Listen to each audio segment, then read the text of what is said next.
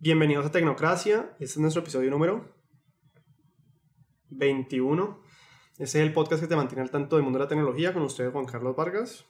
Y aquí en el Dorron Solo. Me pueden encontrar en Twitter en arroba de Dorron.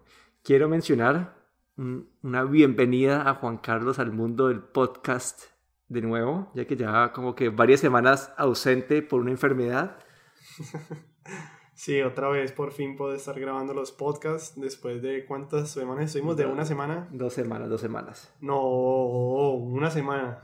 Desde el Apple Event. ¿Fueron dos semanas? Fueron dos semanas. Uy, pucha, ¿por qué tanto tiempo? Porque vos sos un vago. No, porque le estaba muy maluco, la verdad. A ver, eso fue, ¿cuándo fue esto? ¿Cuándo fue esto?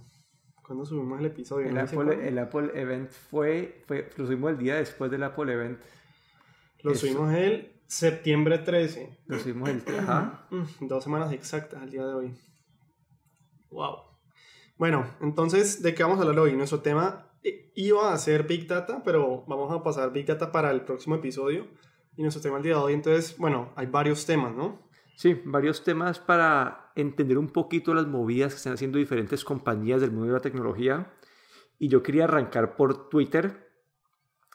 Es una compañía que ha estado en el foco de muchas noticias recientemente. Y su noticia más, lo más nuevo es que expandieron su límite de caracteres a 280. Qué pereza Twitter con 280 caracteres, uno. Y dos, qué pereza Trump con 280 caracteres en Twitter. Va a ser más peligroso todavía. Como que yo, esto como que es una noticia que recibí con, como que, con buen sentimiento y mal sentimiento. Buen sentimiento porque muchas veces como que a vos te hacen falta esas tres letras extra para poner un punto y que no puedes expresarte completamente, pero al mismo tiempo limitarte a 140 caracteres es como que una ciencia, es como un arte que te, toca aprender a expresarte de forma muy concisa. Sí, pero es que ese el punto, es decir, vos siempre vas a poder decir que vas a necesitar una letra más o una palabra más. O sea, siempre va a haber un límite, entonces después de los 280 vas a decir lo mismo, que, que te iba a hacer falta poner otra frase, otra palabra. Entonces es lo que decís vos ahí, que el punto de los 140 era pues el límite, es como en 140 caracteres tengo que contar como sea de alguna manera creativa lo que quiero transmitir o el mensaje que quiero comunicar.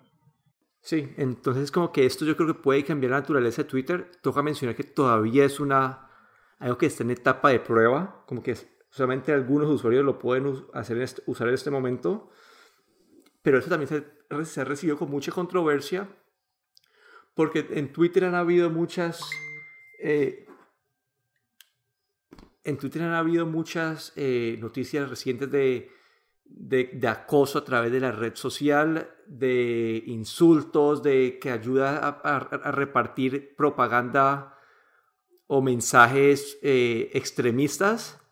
Y todos estos problemas se tiene Twitter y Twitter lo que hace es, ah, sí, vamos a, sacar, vamos a expandir el límite de palabras. Y todos estos problemas que tienen no los han atacado. Entonces como que mucha gente han estado como que listo. Nadie pidió esto, nadie Nadie, nadie quería ver esto y todos esos problemas grandes que tienen ustedes como que no los están como que tomándose muy en serio.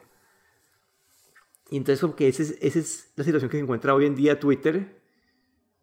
Y no sé, como que a mí me parece pues un experimento chévere que puede, yo creo que mm, al final yo creo que no, no, no, lo va a mantener porque cambia la naturaleza de la red social. Pero creo que sí hace falta como que, tiene, como que tienen sus, están centrados, aunque pueden tener equipos separados trabajando en las diferentes eh, soluciones, como que eso viene en, un, mal momento donde en verdad se necesita más enfoque como en la protección de los mensajes. A mí, pues no sé en ese sentido para qué en verdad lo están haciendo, porque Twitter como que, pues, está teniendo un momento difícil, la gente como que se está alejando de Twitter y yéndose a otras plataformas. Y, y, siento que ellos como que no, no saben qué mensaje quieren transmitir o qué tipo de plataforma se quieren convertir. Y transformándolo a estos, a estos más de 140 caracteres, pues como que el punto central de su naturaleza era esos 140 caracteres, entonces no sé hasta qué punto llegar. O sea, después de esto que van a agregar entonces 300, 500 caracteres y después fotos que se mueven y después videos y después Entonces como que no sé, eso se No, vuelve... sí, no no como que pierde su naturaleza. Sí, como que esta, esta expansión como que es buena en el sentido que te da más libertad para expresarte, pero al mismo tiempo, ¿cuál es, cuán- ¿cuánto es el límite? Ah, ¿por qué, no, ¿por qué 280 y no 300? ¿Por qué no 303? Entonces, entonces como que ese cambio, estoy completamente de acuerdo con vos, como que puede quitar lo que es el Twitter. Mm, Sí, sí, a mí yo, yo no estoy de acuerdo con eso. Bueno, el segundo tema que quería volver, este es un tema que ya hemos tocado en un episodio, creo que tal vez es en nuestro primero o segundo episodio, que es el efecto de la nostalgia y cómo las compañías lo están usando hoy en día para generar negocio, para atraer gente. Y yo lo que te quería preguntar a vos es, ¿esta es la manera correcta de hacer esto? ¿Esto que deberíamos estar haciendo? ¿O cómo podrían tomar esta, esta iniciativa de una forma distinta? Primero arrancar por algo más ligero, que fue que Xbox este, anunció que van a sacar un, el, van a relanzar el control del primer Xbox para el Xbox One. El Uno de los peores controles que han habido, ¿no? Sí, Porque es un- es una- supremamente incómodo. es un control supremamente incómodo, es enorme. Entonces yo me pregunto, listo, esto alguien lo va a comprar por colección, pero ¿qué utilidad tiene esto para la compañía? Como que le van a sacar un, un par de dólares a los aficionados, pero yo creo que hasta ahí llega esto. Como que no sé si ese debería ser el foco ahorita, como que, como que estas compañías que sacar productos solamente por, por, por Sí, sacarle... no, mira, yo, yo estoy de acuerdo con una cosa y es, me gustan y no me gustan al mismo tiempo. Ese, ese toque de la nostalgia que se está viendo mucho ahorita con el relacionamiento de los juegos y de consolas y de contenidos y de ítems pues, de, de la juventud o de la niñez de uno, estoy de acuerdo y no estoy de acuerdo al punto en el que sea algo que sea útil, que sea, pues que sirva y que sea práctico. Es decir, ¿para qué voy a querer yo sacar ese control en este momento? Es decir, ¿quién lo va a usar? Si hay controles mejores y más cómodos que ese. En ese sentido, entonces estoy de acuerdo si van a sacar, por ejemplo, un juego que era muy chévere hace, hace 30 años o 20 años, ya nadie lo puede jugar, entonces sería chévere poder volverlo a jugar. Bueno, chévere que lo vuelvan a traer ahorita. Sí, bueno, eso es, eso es más o menos lo que está haciendo Nintendo con el SNES Classic, que es básicamente la, la versión del Super Nintendo miniatura, así como lo hicieron en el Nintendo. En esta versión como que atacaron uno- algunos de los problemas que tuvieron con la primera, pues, primera relanzamiento. Es decir, hace un año sacaron el NES, Hace un año sacaron el NES y tuvo que problemas el de del que primer eran- Mario, el de los paticos que uno disparaba. Sí, ese. y tuvo, tuvo problemas como que solamente venía con un control, era difícil encontrar controles, los cables eran muy cortos. En este ha mejorado un poco. Y lo que he leído hasta ahora es que es- los juegos son increíbles. Como que qué chévere uno poder jugar estos juegos de nuevo. Pero yo te pregunto, como que, ¿por qué, nos, por qué digamos, no empujar estos juegos en el Switch? Sí, pues porque Nintendo, no sé, ellos no tienen como que una estrategia muy bien definida en ese sentido. La consola virtual que estaba, por ejemplo, en el Wii U, que, que se usaba muy bien y, y no la están usando ahorita en el Switch, no tengo ni idea de por qué. Ellos creo que su plataforma online tampoco la tienen bien hecha. Es un desastre, es un... Como que su enfoque es más hacia, no sé, hacia los niños, hacia esos juegos que son como muy, muy característicos de Nintendo y no les importa nada más. Y pues igual venden, venden con eso. Entonces, Ah, no, sí, pues, yo- yo, no yo- estoy de acuerdo con eso, Sí, pero pues sí. yo entiendo que, que vendan con eso, pero es que listo, entonces vos vas a tener, listo, vas a tener tu Nintendo Mini, tu Super Nintendo Mini, vas a tener tu Switch, y esto en verdad, el, Nintendo Mini, el Super Nintendo Mini, como que vos le podés co- cobrar a la gente 40 dólares por eh, tener eh, todos los juegos desde Super Nintendo o algo así, y la gente te los pagaría en el Switch, y como que puede, esto puede atraer a más gente a comprar el Switch en Ah, vez de sí, comprar una consola. de acuerdo. Centralizar todo. Lo que Sí. hace Steam, por ejemplo, lo que hace el PlayStation o el Xbox con sus, con sus mercados, que ellos centralizan todo. Yo compro un. Eso ya lo mencionamos. Yo compro un juego aquí, lo puedo tener allí, allí, allí, lo puedo tener hoy, mañana y dentro de 10 años. Como que todo centralizado. Nintendo todavía tiene eso hecho un desorden completo. No sé si es porque el mercado. Mira, o sea, la, la cultura nuestra es muy distinta que la cultura oriental y puede que ellos en su manera de pensar y ver las cosas sea más chévere así. Para ellos lo ven más chévere así y puede que para ellos sientan que van a hacer más plata así, ¿no? Porque están vendiéndole a uno el Switch y además le están vendiendo a uno al que quiera, pues le toca comprarle el NES. Y se rumora que el próximo año van a sacar el Nintendo 64 también en ese paquetico pequeño remasterizado hacia el día de hoy, pues que me lo compraría sin pensarlo 5 segundos. Pero, y listo, pero a vos digamos si estos manes te dicen, ve, eh, esto lo vamos- vamos a tener los juegos del 64 en el, en el Ah, Switch. sí, no, definitivamente. no, no te me parecería motiva- genial. no te motivaría vos Sí, más a sí, comprar el Switch. completamente de acuerdo. Entonces lo que yo digo, como que yo creo que Nintendo puede estar perdiendo una oportunidad muy buena, que es cómo atraer a más gente a la plataforma del Switch. Yo entiendo que ya, ya, los Nintendo como fanboys ya tienen el Switch, entonces como que eso obliga a que ellos compren una consola adicional. Pero para toda esa gente que está como que en el limbo, que les gusta Nintendo, pero que el Switch no les convence. Sí, pero, esa es la discusión de siempre. Es, es como si vos me decís a mí, ¿No te parece que si Nintendo hubiera hecho una plataforma con igual, de, igual o más de poderosa que el PlayStation 4, pero aún así implementando sus juegos, la compraría? Sí, yo la compraría con toda. Es decir, sería mi consola principal. Sí, pero es que. Pues, ellos, lo hacen a su manera. Sí, pero es que implementar estos juegos que son juegos que no necesitan casi capacidad de procesamiento. Ah, no, no, yo, sé. Pero lo pueden hacer, lo pueden hacer a nivel. Es una update a nivel de software, no es algo grande. Yo creo que le, agregaría mucho valor a la, a la plataforma de Nintendo y yo creo que ayudaría como que a convencer a más gente de adquirir la, la consola real. Sí, sí, pero esa, esa, no, esa, no, es su línea de pensamiento y por ahí yo creo que no se van a ir ni hoy, ni mañana, ni dentro de cinco años, porque ellos ya tienen en sus planes, como te dije, se rumora que dentro de un año van a sacar el Nintendo 64 remasterizado. Entonces, sí, en ese sentido, sí. Sí, después van a sacar el, Wii, el, el GameCube remasterizado y pues, vas, a terminar, a terminar como con 10 miniaturas de Nintendo al lado de tu ah, televisor o guardadas en alguna caja que nunca más las vas a volver a ver. Ah, sí, sí, de acuerdo. Bueno, y ya, ya cambiando el tema de la nostalgia, hubo una noticia bastante grande en estas semanas. No, pero Benny, no, me respondiste. ¿Estás de ah. acuerdo con el tema de la remesa? Es decir, ¿estás de acuerdo con que traigan esos juegos viejos, por ejemplo, eh, Zelda, Ocarina. Ah, no, yo estoy, yo, estoy de acuerdo. Mira, yo estoy de acuerdo que traigan los juegos viejos, sí. Pero que lo traigan, lo traigan de alguna forma que agregue valor. ¿Cómo? Eh, uno, si traes los mismos juegos remasterizados, pues que básicamente que, se puedan ver en un televisor, un televisor de alta definición, se puedan ver bien. Eso me parece que agrega valor y traer una consola que ya tengo, bien. O un juego que salió en el 2000, no sé, en el año 2000, que era un juego muy bueno, pero que ¿ves? se quedó con la tecnología pasada, traerlo de nuevo con una historia, no, no, yo no, sé si sería el mismo juego, pero tal vez como un, un, seguimiento de la historia me parecería también chévere. Eso es lo que está haciendo con Call of Duty, el de, el de la Segunda Guerra Mundial, y para mí es como una continuación de lo que me gustaba a mí. Entonces como que me agrega ese valor porque no, no es lo mismo, y, pero te mantiene como que en ese, ese, ese mismo pensamiento, ese mismo tono. Y ahí me parece que están agregando valor, que están dándome algo distinto, algo que yo, que yo quiero.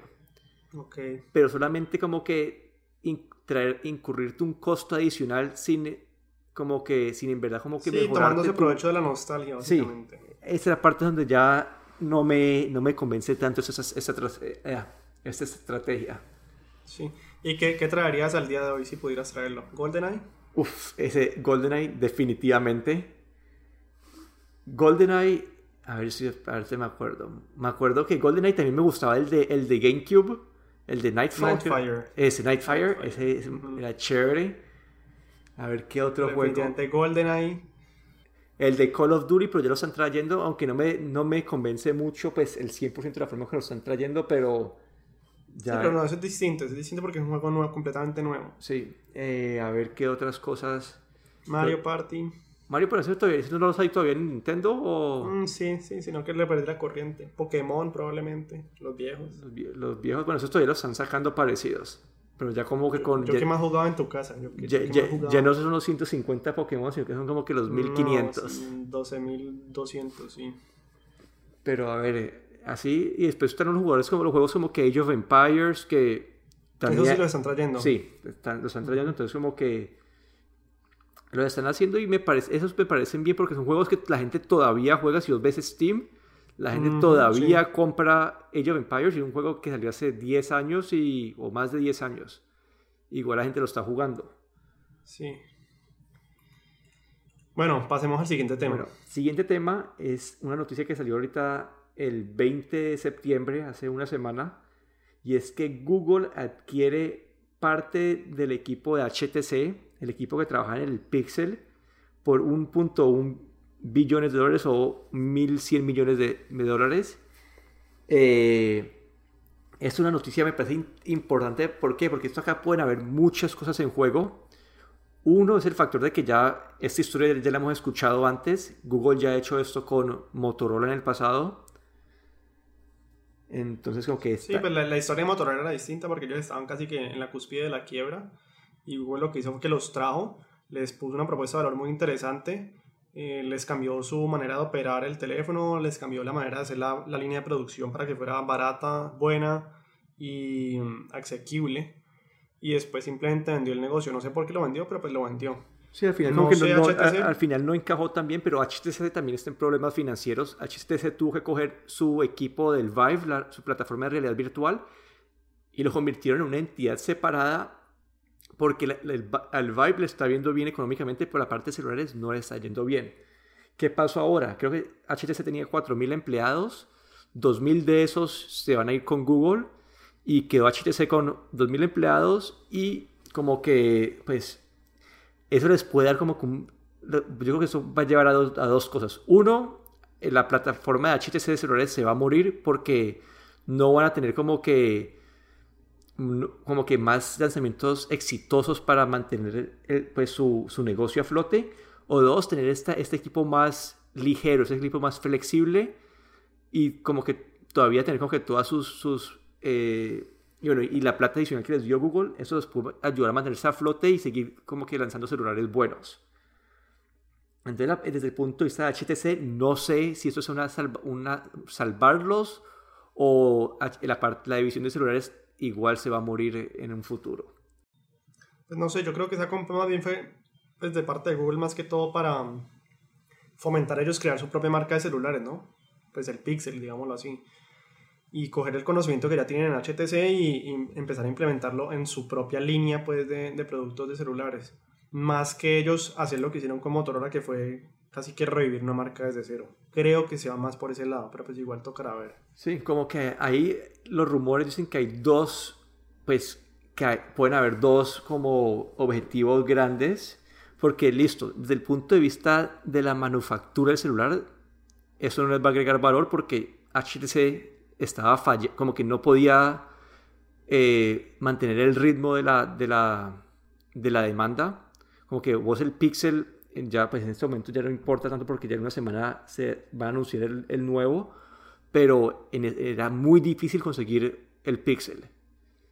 Y entonces como que tal vez Google va a tomar eso en sus propias manos y van a aprovechar la tecnología de HTC, pero eso les va a dar, bueno, les va a dar más control de diseñar un celular, pero, pero, pero, pero, pero, el otro rumor que me pareció a mí muy interesante es que Google hace esto para poder asegurarse de que HTC siga usando el Google Assistant en sus celulares. Porque en, el- en el- en su último celular, que es el HTC U11, también están implementando Alexa. No, pero no creo que hayan hecho esa compra solamente para el, el asistente. Es que si usted- vos te pones a ver como que Samsung, que es de las más grandes de, de- de Android, tienen su propia, pues a Bixby. Y si ¿cuál es la segunda marca de Androids que pensás vos? Ignorando pues la- el No, Pixel. no tengo, no tengo idea porque yo tengo un sesgo muy grande. Es decir, yo pensaría en Xiaomi, pensaría en, no sé. Bueno, así, así como que si vos pensás como que los flagship, como que los flagship flagships, El- por lo, por lo por lo general son los LG, HTC y Samsung. Por lo general esas son las, como que las tres marcas que salen a reducirse. Sony no le está yendo muy bien en este área. Motorola está más enfocado en los celulares de como que de, de bajo, Baja de gama. baja y, me- y- y mediana gama. Y los chinos están como que están compitiendo por otro mercado también más bajito. Entonces, si vos ves de- que dos de estos tres grandes están utilizando asistentes personales distintos al de Google, como que esto puede, va a, no va a permitir que el asistente de Google crezca como tiene que crecer y pueda como que tener toda esta información, que esto nos va a ser como que bueno para el próximo episodio. Toda esta información que vos sacas de cada, de cada, de cada persona que abre el celular, no la, no la va a tener Google, sino que la va a tener la, la va a tener- la competencia. Entonces dicen que esto es una forma de que Google se asegura que más celulares sigan teniendo su asistente personal. Entonces lo que yo quiero ver, acá no se puede ser en el episodio como que número 50 de Tecnocracia, el próximo lanzamiento de HTC, quiero ver si viene con Alexa o viene con Google Assi- Assistant. Vamos a ver, pero igual me parece raro que hagan esa inversión tan grande solamente para el asistente. Porque ellos saben que el asistente de ellos es mejor que, que cualquier otro asistente. Entonces, pues no sé, no sé. Yo, yo creería que se va más por la primera línea, la de ellos enfocarse en hacer su propio producto, como en su pixel hecho por ellos, pues con la ayuda de ese equipo de HTC, pero bajo su propia marca.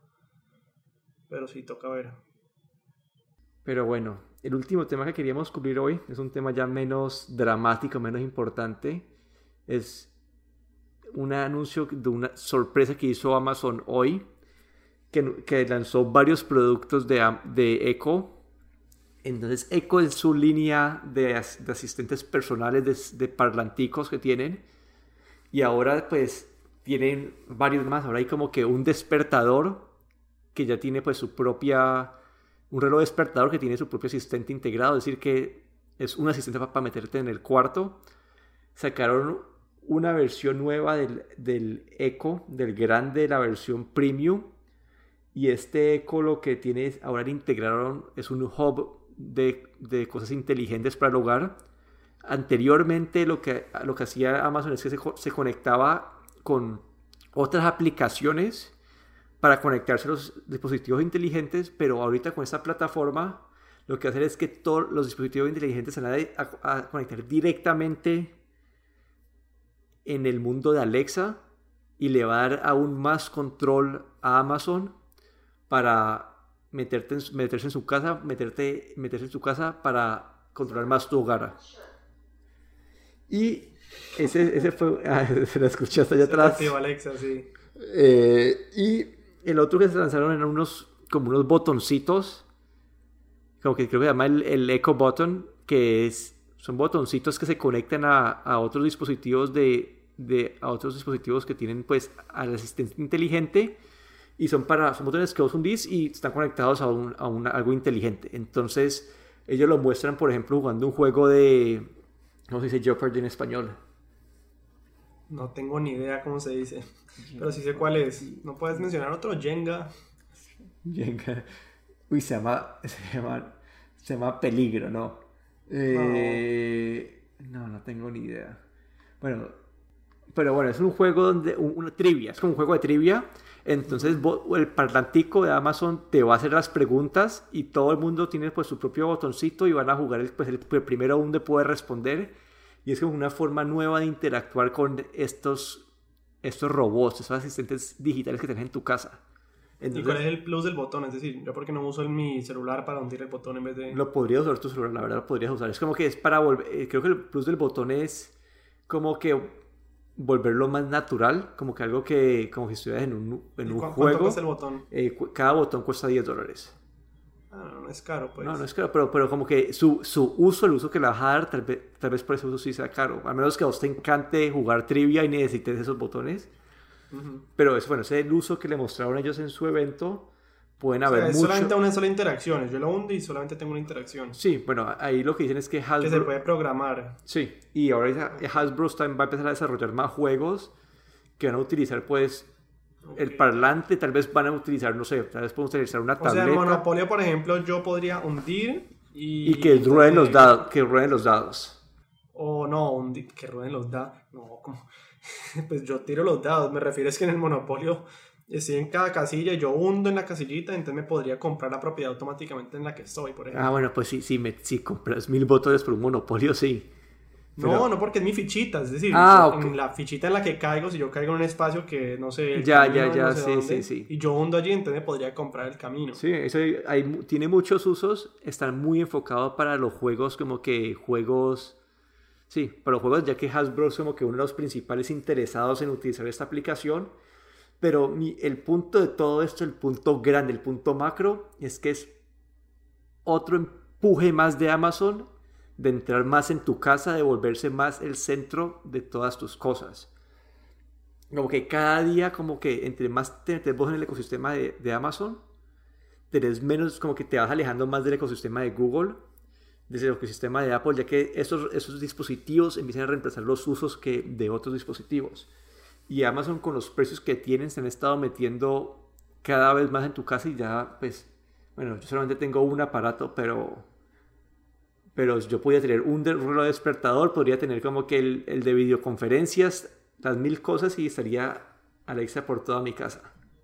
Yéndome un poco hacia, hacia la compra de Amazon en Whole Foods y lo que hoy estás hablando de cómo Amazon está integrando cada vez más y más los servicios del hogar en todo su hub Amazon como tal.